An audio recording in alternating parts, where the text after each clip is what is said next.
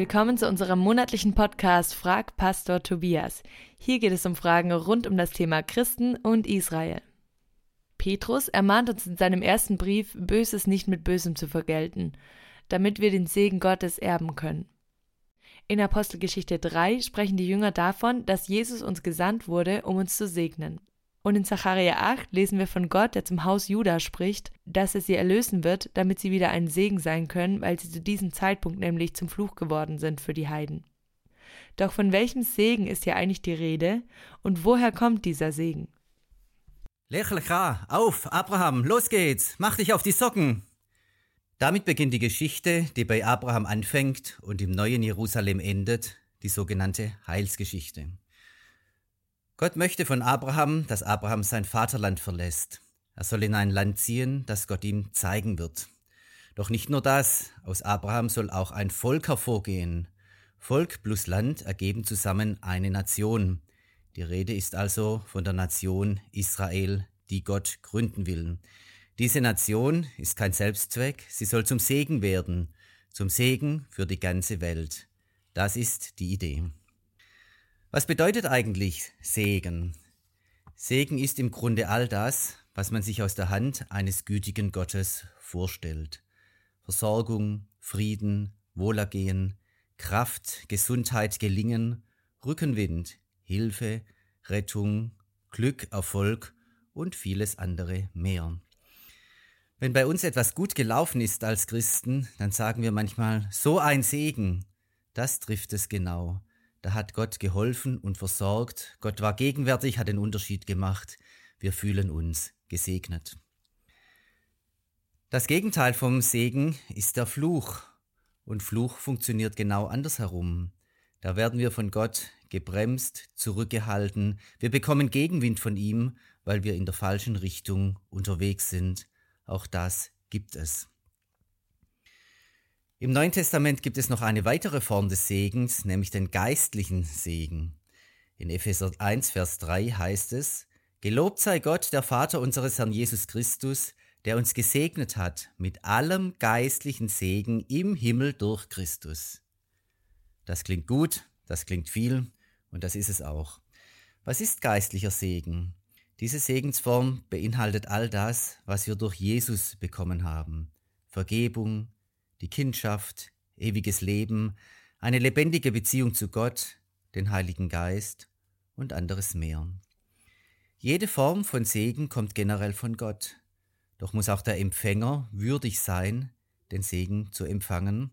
Darauf komme ich nachher noch zurück. In 1. Mose 12, Vers 1 bis 3, in der Geschichte, wo Abraham berufen wird, ist viermal vom Segen die Rede. Das ist sehr viel. Segen ist also ein ganz großes Thema und geht mit der Berufung Abrahams und Israels einher. Zunächst sagt Gott zu Abraham, ich will dich segnen. Gott will, dass Abraham und seine Nachkommen gesegnet sind. Das ist notwendig, damit das Israel-Projekt überhaupt was wird. Israel soll ein gesegnetes Volk sein. Das zweite, und du sollst ein Segen sein.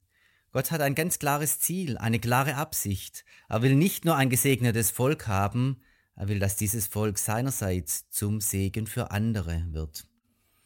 Dann heißt es, ich will segnen, die dich segnen.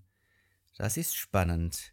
Gott hält also noch eine Form des Segens bereit, den er gar nicht Israel geben will, sondern all den anderen.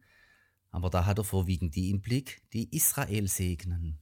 Wer also Israel segnet, der kommt in einen Segenskreislauf Gottes mit hinein. Dort wird aber auch das Gegenstück benannt, und wer dir flucht, den werde ich verfluchen. Und das ist eigentlich nicht einmal ganz richtig übersetzt. Vom Hebräischen her müsste man sagen, wer dich für zu leicht nimmt oder wer dich auch nur gering achtet, den werde ich, jawohl, verfluchen. Also es gibt hier auch einen Fluchkreislauf. Es entscheidet sich an Israel, ob wir in diesen Segenskreislauf reinkommen, von dem Gott hier spricht, oder in den Fluchkreislauf. Und der vierte Punkt, in dir sollen gesegnet werden alle Geschlechter der Erde. Nun läuft der Segen plötzlich um die ganze Welt. Die ganze Menschheit ist im Blick. Alle Menschen können in diesen Segen hineinkommen. Für Abraham war das sicher unvorstellbar, wie das gehen könnte. Wie kann man sich denn Israels Segen praktisch vorstellen? Eine heiße Spur ist Römer 9, 1 bis 5. Da zählt Paulus nämlich auf, womit Israel gesegnet ist. Was den Juden nicht alles gehört, du meine Güte. Denen gehört die Kindschaft, die Herrlichkeit, die Bündnisse, die Torah, der Gottesdienst, all die Verheißungen, die Väter und der Messias. Das wäre ein großes Thema für sich. Und wie ist Israel zum Segen geworden?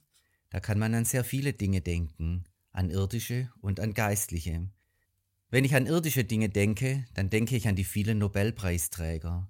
Israel hat hundertmal so viele Nobelpreisträger hervorgebracht wie andere Völker im Verhältnis zur Anzahl der Menschen. Das ist ganz, ganz enorm. Und diese vielen Menschen, diese vielen Nobelpreisträger sind der Welt zum Segen geworden.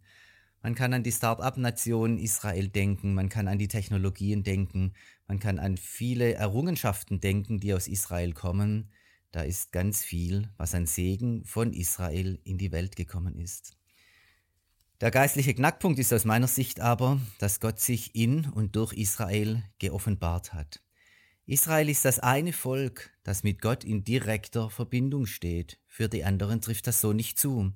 Jede Offenbarung Gottes, jede, von der Torah über die Propheten bis hin zum Messias Jesus und zum Neuen Testament, hat Gott Israel geschenkt. Alle Offenbarung Gottes fand in Israel statt. Und sie kam von Israel dann in die Welt. Und wie können wir nun Israel segnen? Ganz einfach. Wir können Israel segnen, indem wir Gutes tun, in jeder Form. Wir dürfen über Israel positiv denken, wir dürfen für Israel beten, wir dürfen das Gute erstreben, wir können Partner und Freunde Israels sein, wir können Solidarität an den Tag legen, wir können helfen, wir können unterstützen, wir können humanitär Gutes tun, wir können als Fürsprecher für Israel auftreten, wir können Christen an der Seite Israels sein. Wir können eben all das tun, was wir auch selbst als Segen empfinden würden, wenn wir in der Situation Israels bzw. der Juden wären. Das ist nicht so schwer, wie es auf den ersten Blick aussieht. Wer Israel segnen will, der findet auch seinen Weg. Israel wird aber nochmals ganz neu zum Segen werden, nämlich dann, wenn Jesus wiederkommt. Wohin kommt denn Jesus wieder? Natürlich nach Jerusalem. Er kommt in die Stadt des großen Königs, wie es in Matthäus 5 heißt. Und dann wird er Israel wiederherstellen und von dort aus die ganze Welt in Ordnung bringen. Dann werden alle Völker, die dann noch auf der neuen Erde sein werden, all diese Völker werden zu Israel-Freunden werden. So sagt es Jesaja 2, 1 bis 5. Und auf diesem Weg, wenn sie zu Israel-Freunden werden, werden sie in den Frieden miteinander finden. Das ist ein hochinteressanter Zusammenhang. Gott ist mit Israel, deshalb ist Israel gesegnet und kann zum Segen werden. Und deshalb können auch wir Segen empfangen, wenn wir Israel segnen. Wenn wir Israel segnen, kommen wir selbst in ein positives Verhältnis zu Israel. Und dann geht uns der Blick auf und uns geht das Herz auf, um zu empfangen, was Gott in Israel hineingelegt hat. Da ist viel Segen zu finden und den zu finden, das wünsche ich uns. Danke, Pastor Tobias, für die wertvolle Erklärung dieser Segensthematik. Das macht mir persönlich richtig Vorfreude auf den Zeitpunkt, wenn Jesus bald wiederkommt und Israel uns auf diese Weise nochmal ganz neu und besonders zum Segen werden darf. Vielen Dank euch fürs Zuhören. Wenn euch dieser Podcast gefallen hat, lasst ein Like und ein Abo da, wie immer, und besucht uns unter Facebook oder bei unserem YouTube-Kanal unter Christen an der Seite Israels. Wenn ihr Fragen habt, schickt sie uns unter podcast.csi-aktuell.de. Wir beantworten sie entweder hier im Podcast oder persönlich an euch per E-Mail und freuen uns schon auf eure E-Mails. Und jetzt, passend zum Thema, seid gesegnet und bis zum nächsten Mal.